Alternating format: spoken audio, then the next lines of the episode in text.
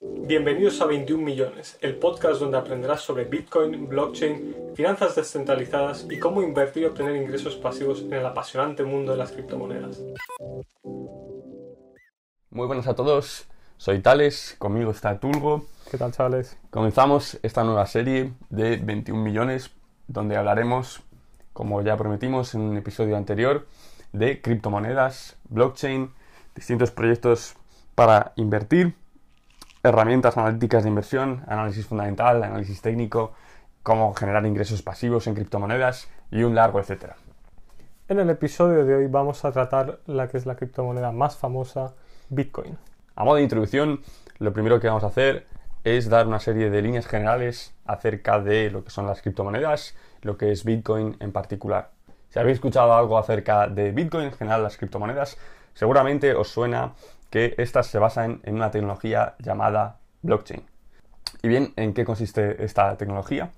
Bitcoin y todo el resto de criptomonedas pretenden solucionar un problema que hay a día de hoy con el mundo de las finanzas el sistema financiero a día de hoy se basa en transacciones aprobadas en general por una entidad. Para que una transacción se realice tiene que haber una entidad, como por ejemplo un banco, que la apruebe. El objetivo de Bitcoin es quitar a ese intermediario para que las transacciones se realicen sin necesidad de que eh, haya una entidad que las apruebe y que por tanto controle la información de los usuarios. Este núcleo, el quitarse al intermediario de en medio, es común a prácticamente todos los proyectos que hay ahora mismo en criptomonedas. Para ello, Satoshi, el fundador anónimo de Bitcoin, lanzó en 2009 lo que se conoce como el White Paper de Bitcoin, donde se especificaba las características de un proyecto tal que fuera capaz de quitarse de en medio a cualquier tercero. En primer lugar, ¿por qué querríamos quitar de en medio a los bancos? Eh, al fin y al cabo, el sistema actual funciona relativamente bien. Cuando tú vas a comprar al supermercado, no tienes que preocuparte porque el banco sepa tus datos. Simplemente usas tu tarjeta y pagas y no parece haber ningún problema. El sistema financiero tradicional se basa en la confianza de que el banco no vaya a congelar tus fondos o no vaya a anular ciertas transacciones que tú hayas realizado. Uno de los problemas fundamentales que Satoshi describía en el white paper es el hecho de que las transacciones en el mundo tradicional son reversibles. Y precisamente los usuarios, al depositar su confianza consciente e inconscientemente sobre todas estas instituciones centralizadas, están otorgando un poder inmenso sobre bancos, gobiernos, etcétera, etcétera. Además, se puede ver a día de hoy, por ejemplo, en Estados Unidos, como los bancos y el gobierno tienen un control directo sobre el dinero que hay en circulación por tanto, su valor. Solamente en 2020 se imprimieron el 22% de todos los dólares que se han impreso en toda la historia de los Estados Unidos. Ese dinero no ha desaparecido, lo único que ha hecho es inflar el precio de ciertas acciones o de ciertos bienes. Evidentemente, todas las políticas monetarias que están teniendo lugar en Estados Unidos tienen una serie de repercusiones muy graves para el valor del dólar y este es un fenómeno que cada vez importa más a los inversores, tanto en el mundo de la inversión tradicional como en el mundo de los metales preciosos y criptomonedas. Si te estás preguntando, bueno, a mí qué más me da el valor del dólar, es porque el precio de Bitcoin y el valor del dólar están directamente correlacionados. Cuando el valor del dólar decrece, el precio de Bitcoin tiende a subir. Si quieres poner fino, hay una dependencia lineal entre el precio de Bitcoin y el valor del dólar. Entonces, para dar cierre a la primera pregunta que planteamos, ¿qué son las criptomonedas? Era muy sencilla. Las criptomonedas son divisas, tokens, intercambiables unos por otros, generalmente con una función más o menos obvia y basados en una tecnología denominada blockchain. En segundo lugar, vamos a ver en qué consiste esta tecnología de la blockchain. Cada vez que se realiza una transacción un emisor manda una cantidad de dinero a un receptor y para que este sistema sea seguro se emplean una clave pública y una clave privada. Es decir, para que una transacción se pueda aprobar necesita estar firmada por el emisor, si no yo podría enviar dinero en tu nombre a mi cuenta y tú no podrías hacer nada.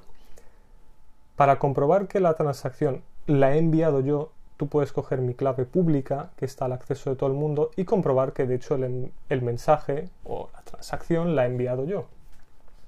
A día de hoy los bancos funcionan como intermediarios para aprobar cada una de estas transacciones y ver que no hay nada ilegal de por medio, como que por ejemplo yo en realidad no tengo fondos en mi cuenta y por tanto la transacción que yo te he enviado es ilícita o por lo menos que no hay alguna transacción que se haya duplicado, por la razón que sea. Como habíamos dicho antes, esto otorga mucho poder a los bancos, ya que al revisar y al aprobar cada una de las transacciones saben exactamente quién ha mandado el dinero, a quién se lo has mandado, etcétera, etcétera. Ahora bien, si uno se quiere quitar al banco de en medio, tiene que encontrar un sistema que siga siendo seguro y que funcione tan bien o mejor como el que hay ahora mismo. A este problema responde la blockchain. ¿Cómo? De la siguiente manera. Para que una transacción sea válida, como habíamos dicho, tiene que tener una firma con la clave privada del emisor. Esa firma genera un mensaje determinado. Es decir, se usan unos procesos de criptografía para encriptar el mensaje de tal manera que si uno modifica un poco ese mensaje, si uno modifica un poco la referencia que usa para hacer la transferencia, el mensaje cambiará drásticamente. La cuestión es que no hay una manera ahora mismo de pasar del mensaje a poder desencriptar la clave privada y por tanto los procesos son seguros. Ahora mismo sería imposible hallar la clave privada de cualquier persona porque habría que ir probando número por número hasta encontrarla. No hay una manera mejor. Ahora bien, el método de la blockchain funciona de la siguiente manera. Para cada transacción, como hemos dicho, en el mensaje tiene que aparecer una referencia. Esto simplemente es un número que se pone al final de la transferencia, de manera que al encriptar el mensaje tenga ciertas características en particular que los primeros números de la transferencia sean ceros. No hay una manera buena de hallar esta referencia, porque simplemente habría que probar número por número hasta encontrar el número adecuado de la referencia. Entonces hemos visto que para, para probar la transferencia se necesita este número. El siguiente paso que se toma es, para realizar otra transferencia, se añaden todas en un bloque. Así pues, se tiene una serie de transferencias aprobadas todas con una referencia el siguiente bloque que se realice se exige que tenga la referencia del bloque anterior. Así pues tenemos esta cadena de bloques que están todos asegurados. Y como cada bloque depende de la referencia al anterior, si por lo que sea intentamos cambiar uno de los mensajes, uno de los bloques anteriores, ya sea con la referencia, ya sea modificando alguna de las transferencias, esto va a influir en todos los bloques que vienen a continuación y por tanto los va a cambiar y si los cambia tendríamos también que cambiar su referencia, porque si no el bloque dejaría de ser válido y todas las transacciones que hay en ese bloque habrían de anularse. Ahora bien, uno podría pensar, si todos estos bloques de transferencia se van encadenando de esta manera, podría haber distintos bloques para distintas personas. Así pues, ¿cómo se resuelve este problema? En Bitcoin cada vez que se realiza una transferencia se añade un nuevo bloque y la idea es confiar o añadir nuevas transferencias a el bloque más largo que haya, o mejor dicho, a la cadena de bloques más larga que haya.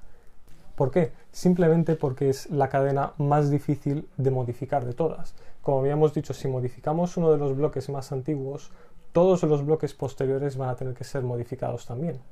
Así pues, aquí podéis ver el nombre de por qué se llama blockchain, porque es simplemente esta cadena de bloques en la que si se modifica uno de ellos, todos los posteriores también se van a modificar. Pero entonces, ¿quién encuentra las referencias de cada una de estas de cada uno de estos bloques? Porque como habíamos visto, para probar un bloque o para probar una transferencia hace falta encontrar cierto número que al encriptarlo dé ciertas características. De esto se encargan los llamados mineros. Si alguna vez has escuchado hablar del término minero de Bitcoin o minero, se refiere a personas que encuentran estas referencias para aprobar cada uno de los bloques. Para ello simplemente emplean poder computacional. Uno podría intentar ahora mismo ponerse a minar Bitcoin, pero como el mercado está controlado por grandes empresas con muchísimo más poder computacional, la probabilidad de encontrar esta referencia frente a las otras empresas es prácticamente cero. Estamos hablando de empresas que tienen almacenes, almacenes y almacenes llenos de procesadores cuya función es únicamente minar Bitcoin u otras criptomonedas. Tened en cuenta que solo las tres primeras empresas controlan casi un 60% de todo el Bitcoin que se está minando a día de hoy. Y por cierto, tan solo China supone un casi 72% del poder computacional mundial de minación de Bitcoin. A grandes rasgos, la tecnología que hay detrás de Bitcoin es tan segura como la de los grandes bancos a día de hoy. Así que si simplemente te preocupa que sea algo inseguro o algo en lo que vayas a perder tu dinero, la tecnología que hay detrás está probada. Un sistema parecido a este es el que se emplea prácticamente en cualquier otra criptomoneda. De cara a la blockchain, todas las criptomonedas son igual de seguras porque usan la misma tecnología.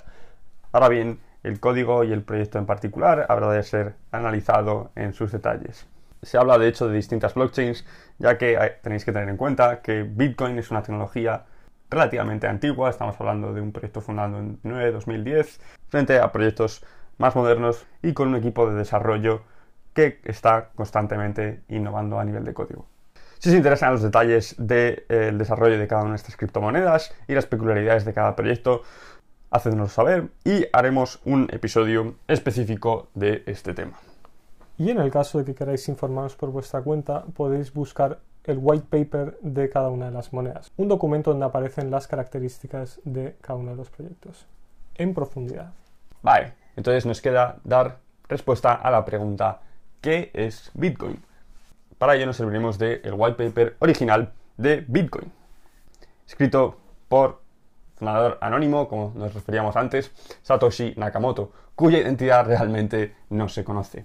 El título original del white paper dice así, Bitcoin, un sistema de dinero efectivo electrónico de igual a igual. Solamente en este título tenemos muchas de las claves de cuál era la intención original de Satoshi al crear esta tecnología. Como dijimos anteriormente, un problema muy grave que veía Satoshi en el sistema financiero tradicional era la necesidad de confiar en una institución centralizada o en un tercero para realizar intercambios entre individuos problema fundamental es el hecho de que esa institución centralizada o ese tercero pudiera mediar o revertir cada una de las operaciones realizadas entre individuos. Un factor muy interesante a tener en cuenta en la creación del white paper es que Satoshi inicialmente sí pensó que Bitcoin podría actuar como dinero efectivo electrónico, que los individuos utilizaran para intercambiar distintos bienes o para comprar servicios. Ahora bien, como argumentaremos más adelante, pensamos que esta no es la función que cumple Bitcoin actualmente y de hecho hay tecnologías que actualmente cumplen esta función mucho mejor que Bitcoin. La blockchain de Bitcoin soporta muy pocas transacciones por segundo, lo cual hace que sea una tecnología lenta y es también cara hay comisiones adicionales que hemos de pagar en cada una de las transacciones que son enviadas a los mineros, es decir, al poder computacional que se está utilizando para verificar cada una de las transacciones. Entonces te estarás preguntando, ¿cuál es el valor de Bitcoin? ¿Y por qué se ha alzado como el mejor activo inversión de la última década? Más o menos por estas fechas, en 2011, hace 10 años, febrero, marzo, por cada dólar que hubieras invertido en Bitcoin, hoy tendrías 62.000. Eso sin tener en cuenta que hubieras realizado cualquier operación de trading si simplemente hubieras mantenido tus Bitcoin durante 10 años por cada dólar o euro que hubieras invertido, hubieras multiplicado su valor por más o menos 60.000. Se puede ver que no hay ningún activo que haya dado un retorno como este. No hace falta que nos remontemos tan atrás en el tiempo si simplemente tenemos en cuenta los retornos que hubiera dado una inversión en Bitcoin hace tan solo un año, eh, tras el crash de marzo por la pandemia, hubiéramos obtenido unos retornos de por 15. Dentro del mundo de las criptomonedas hay criptodivisas que han dado un retorno más alto que Bitcoin, pero comparando Bitcoin con otros activos, podemos ver que se trata de un activo extremadamente valioso. Ahora bien, si como hemos dicho, Bitcoin ya no se utiliza como el dinero efectivo electrónico que Satoshi pensaba que sería inicialmente, ¿cuál es la función de Bitcoin y por qué está en la boca de todos durante los últimos meses o el último año? Hoy en día la inmensa mayoría de inversores en Bitcoin, y este es nuestro caso, consideran que Bitcoin es un depósito de valor o una reserva de valor y no una moneda que nos permita intercambiar bienes de manera eficiente. Ahora bien, ¿qué significa esto? ¿Y cómo se compara con otros activos que en el tiempo han desempeñado esta función? En primer lugar, es necesario describir en qué consiste una fuente o una reserva de valor. Como dijimos al comienzo de este episodio, el valor del dólar está sujeto a las decisiones que tome el gobierno estadounidense y la Reserva Federal de los Estados Unidos. Las políticas monetarias americanas influyen en el valor de esta divisa, por lo tanto en el poder adquisitivo de todas las personas que se sirvan de esta moneda. problema fundamental del el dólar y de prácticamente cualquier divisa que conocemos hoy en día es que carece de una oferta limitada. Se pueden imprimir tantas divisas como un Estado esté dispuesta a imprimir. Se puede ver las repercusiones de esto en la historia. El periodo de hiperinflación de la República de Weimar, otros ejemplos como Venezuela o Zimbabue a día de hoy seguro que las personas de esos países tampoco pensaron que este catastrófico proceso de hiperinflación era algo que podría ocurrir y sin embargo vemos lo que ha ocurrido en realidad. Tras la crisis de marzo de 2020 hemos visto distintos países ejecutar una política monetaria que devaluaba el valor de su moneda. Miles y miles de inversores de todos estos países y empresas que se preocupaban por el valor de los dólares o de las monedas que ahorraron durante todo este periodo, se han planteado dónde invertir ese dinero para que no perdiera su valor frente a un proceso que simplemente no se haya en, sus manos el controlar. Es por eso que muchos de los grandes inversores actuales han decidido invertir ese dinero en Bitcoin. Ahora bien, ¿cuál es la razón principal para que esto haya sucedido así? Uno de los principales atractivos que estos inversores han visto en Bitcoin es el hecho de que Bitcoin es un activo sumamente escaso. Esto es algo que no hemos mencionado hasta ahora y que explica el título de nuestro podcast, 21 millones, y es que únicamente van a existir 21 millones de Bitcoins en la historia de la humanidad. Este es un número que no puede ser modificado, no va a ser modificado y es simplemente una característica del protocolo que es Bitcoin. Actualmente están en circulación el 90% de todos los bitcoins que se pueden acuñar en total, unos 18,7 millones.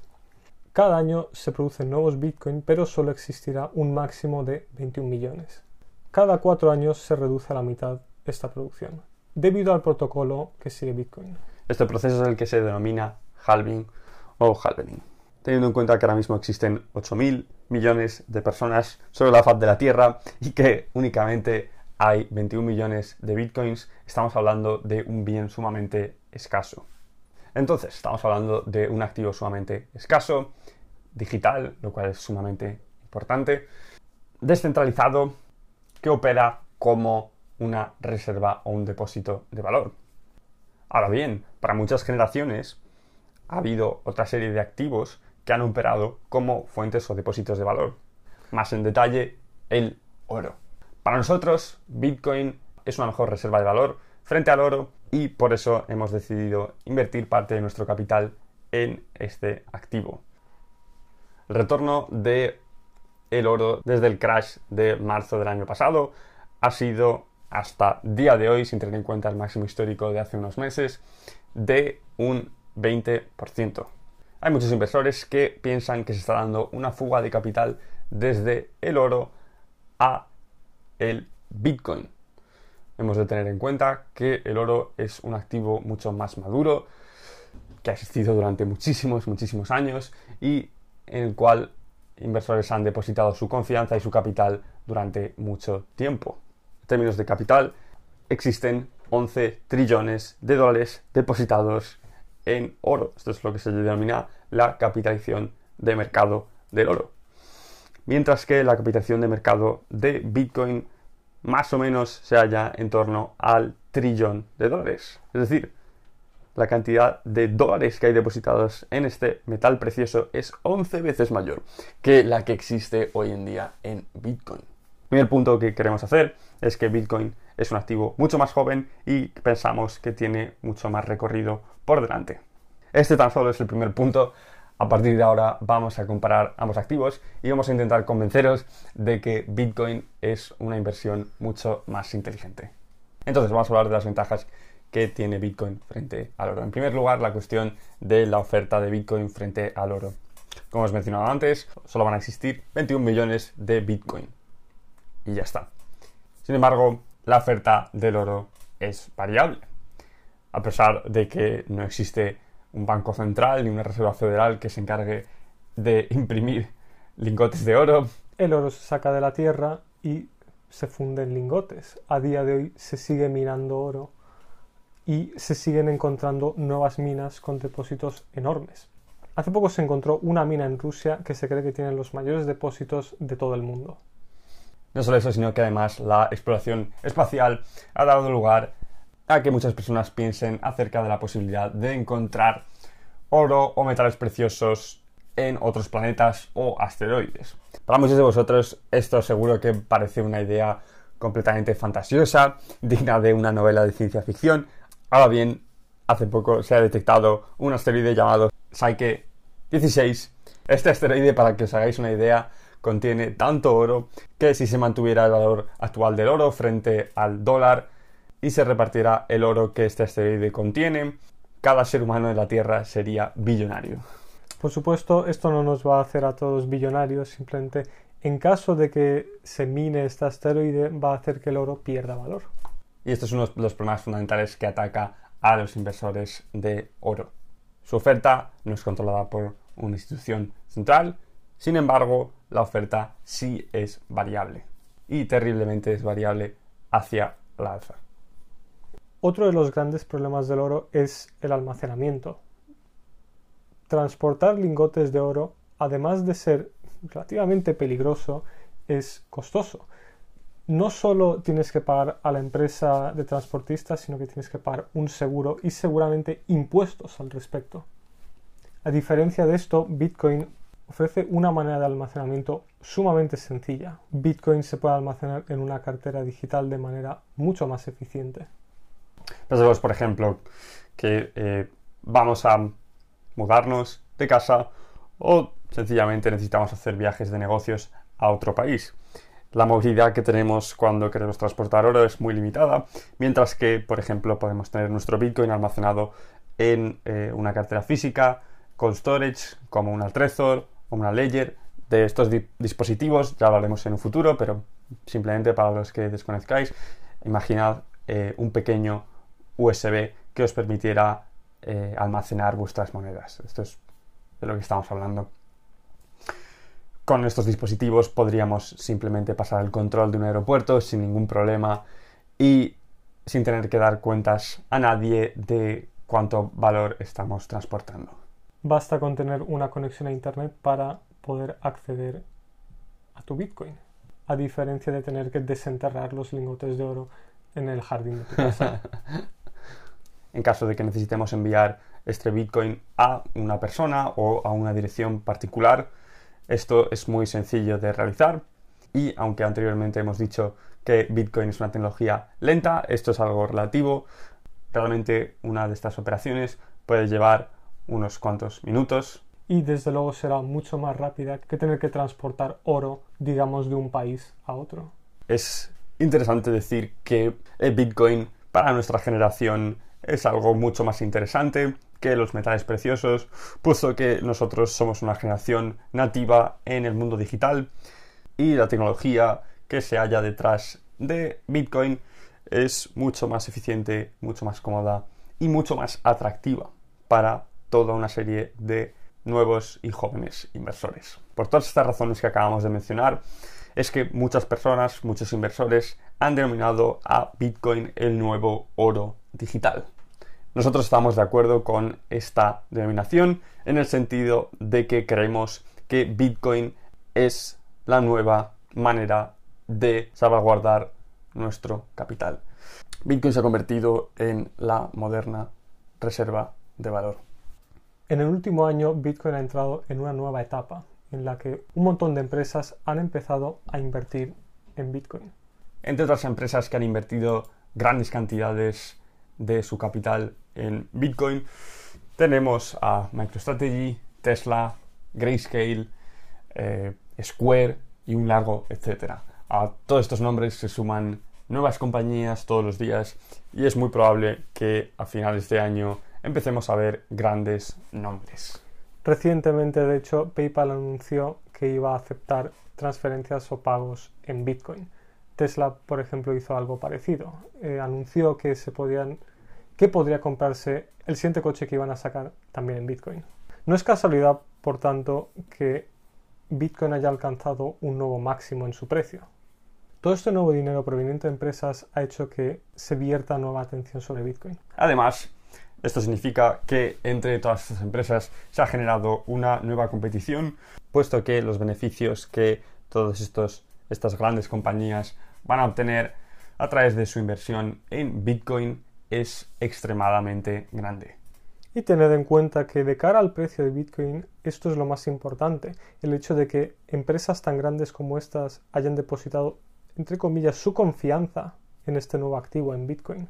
Se está convirtiendo en un activo cada vez más maduro y evidentemente es la moneda que lidera todo el mercado de criptodivisas. De esto ya hablaremos en episodios futuros, pero es algo muy importante a tener en cuenta. Si sumamos toda esta furia institucional al hecho de que, como hemos mencionado anteriormente, la oferta de Bitcoin es extremadamente escasa, obtenemos una fórmula perfecta para que el precio de este activo aumente. Todas las antiguas narrativas que describían Bitcoin como eh, una moneda que utilizaban los narcotraficantes, proxenetas, toda clase de criminales, simplemente están desapareciendo poco a poco y cada vez es más claro que Bitcoin se comprende a nivel mundial como un activo y una inversión muy distinta. Ahora bien, teniendo en cuenta toda esta euforia, ¿significa esto que el precio de Bitcoin se va a disparar y va a seguir creciendo infinitamente? Obviamente no. Como todo activo, Bitcoin tiende a seguir ciertos modelos o ciclos fundamentales. No se diferencia tanto de otros activos tradicionales, al menos de cara a su comportamiento. Desde luego, Bitcoin es un activo muy volátil. Seguramente hayas oído hablar de correcciones o reducciones en el precio de 40, 50 o hasta 60%. Han ocurrido y van a seguir ocurriendo. Mucha gente piensa que ya que ha llegado el dinero institucional, todas estas empresas jamás dejarán que eh, el valor de Bitcoin disminuya a partir de un determinado número nosotros pensamos que esto no es cierto, puesto que al fin y al cabo la inmensa mayoría de empresas han invertido su capital en Bitcoin para hacer dinero y cuando hayan obtenido unos retornos con los que estén contentos simplemente venderán el Bitcoin que hayan acumulado del mismo modo que cualquier individuo. De hecho, ya hemos visto este año correcciones del 30% a pesar de todo el dinero institucional que está en juego. Es por eso que creemos que en un futuro veremos una corrección de más del 30% del valor de Bitcoin. Pero por supuesto, esto no significa que Bitcoin sea de nuevo una estafa o un negocio de narcotraficantes. Hay que tener en cuenta que Bitcoin va a seguir esta clase de ciclos y va a tener esta clase de correcciones de la misma manera que ha estado en una etapa de constante crecimiento durante meses. Un modelo que ha predicho de manera bastante acertada eh, el precio de Bitcoin desde sus inicios hasta el momento actual es el llamado Stock to Flow Model. Eh, os dejaremos en la descripción de este episodio eh, un link a una página Looking to Bitcoin donde eh, podéis mirar un gráfico de este modelo, así como otros muchos modelos e indicadores muy útiles para estudiar el crecimiento de esta moneda. Este modelo y muchos otros se basan en el evento que antes hemos descrito, el halving o halvening, según el cual la cantidad de Bitcoin que se producen es dividida entre dos cada cuatro años. Esta reducción en la producción o en la oferta de Bitcoin es lo que se ha observado en el tiempo, da lugar a grandes explosiones en el precio de Bitcoin. El último halving de Bitcoin tuvo lugar el 11 de mayo de 2020, aunque las consecuencias en el aumento de precio suelen retrasarse ligeramente. Esto significa que el próximo halving tendrá lugar en 2024. razón por la cual muchos inversores piensan que la próxima etapa de crecimiento exponencial de Bitcoin después de este ciclo tendrá lugar en 2024-2025. ¿Significa esto, por tanto, que es demasiado tarde invertir en Bitcoin y habrá que esperar otros cuatro años para poder meter algún céntimo en ello? Desde luego, las personas que invierten ahora se exponen a mucho más riesgo que aquellos que invirtieron hace un año. Pero esto no significa que Bitcoin aún no tenga camino por recorrer este año o que sea mal momento para por lo menos informarse al respecto. Además, en el mundo de las criptomonedas existen muchas más oportunidades que Bitcoin. Esto es uno de los temas fundamentales que queremos tratar, puesto que pensamos que para nuevos inversores Bitcoin sin duda alguna se trata de una oportunidad, sobre todo eh, en el largo plazo. Ahora bien, si lo que buscas es una serie de retornos en el corto plazo, es probable que Bitcoin no sea la mejor inversión que puedas realizar. La más segura, tal vez, pero no la que mayor beneficios te va a procurar. Recordad chicos, esto no es un consejo financiero, es simplemente contenido educacional para vosotros. De momento no somos asesores financieros y queremos que simplemente asumáis todo este contenido como herramientas a vuestra disposición para educaros y formaros en el increíble mundo de las criptomonedas. Esto ha sido todo por hoy. Esperamos que os haya gustado y que haya despertado cierta curiosidad en vosotros. Si tenéis cualquier pregunta, comentario, sugerencia, podéis contactar con nosotros. En el próximo episodio hablaremos de Ethereum, la segunda moneda más importante o al menos con mayor capitalización de mercado en el mundo de las criptomonedas, su importancia y finanzas descentralizadas. Recordad chicos, esto es una oportunidad única en la vida. Cuanto antes os informéis e invitáis, mejor va a ser para vosotros. Realmente pensamos que esto se trata de la oportunidad de una década. Es por eso que hemos creado este podcast. Con esto nos despedimos por hoy. Chao chicos. Saludos. Besis.